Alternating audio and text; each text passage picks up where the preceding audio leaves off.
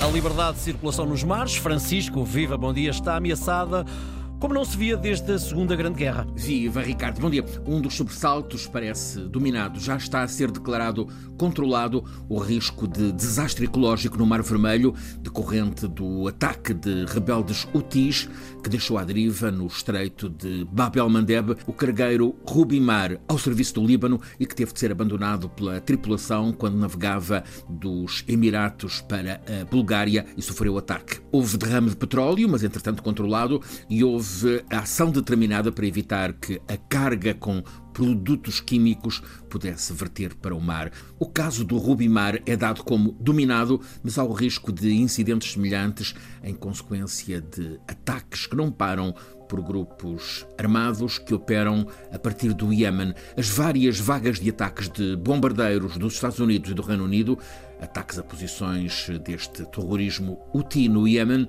podem ter diminuído, mas não eliminaram a ameaça e os ataques continuam. A maioria dos petroleiros e porta-contentores que antes navegavam entre Oriente e Ocidente e vice-versa, através do Mar Vermelho e do Suez, estão agora a viajar pela rota de Vasco da Gama, ou seja, contornam o continente africano. Consequência, o custo do transporte, por exemplo, de um contentor com 12 metros entre Xangai, na China, e um porto europeu, frete que em outubro custava à volta de 1.400 dólares, agora quadruplicou. Preço nesta última segunda-feira entre os 5.500 e os 6.000 dólares.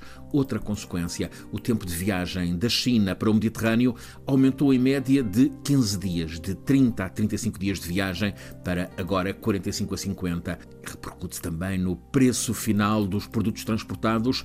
O efeito mais forte é em peças de eletrónica, incluindo peças de substituição, também textas e, claro está, os combustíveis do Golfo, com a consequente pressão sobre a inflação.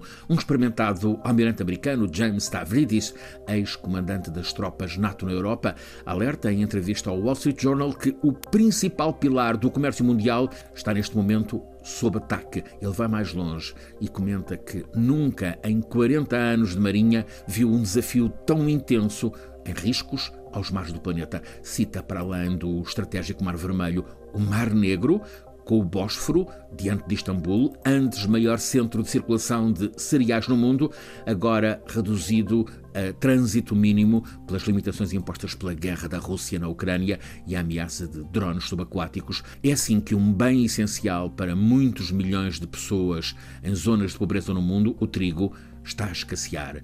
Acresce ainda a tensão, é facto que baixa, mas que preocupa pelo risco de eventuais agravamentos no mar da China Meridional, outra rota determinante no planeta. Há ainda nas Américas problema na ligação entre o Pacífico e o Atlântico. É o canal do Panamá, afetado, por um lado, pela desregulação meteorológica, primeiro El Ninho, a seguir vem Laninha. O canal está em obras de alargamento e a circulação de navios está com um caudal atenuado. Em suma, a liberdade de circulação nos mares do planeta está ameaçada como nunca desde o final da Segunda Grande Guerra em 1945 e há muita gente, sobretudo em regiões mais pobres, a sofrer as consequências. Em podcast também Um Dia no Mundo.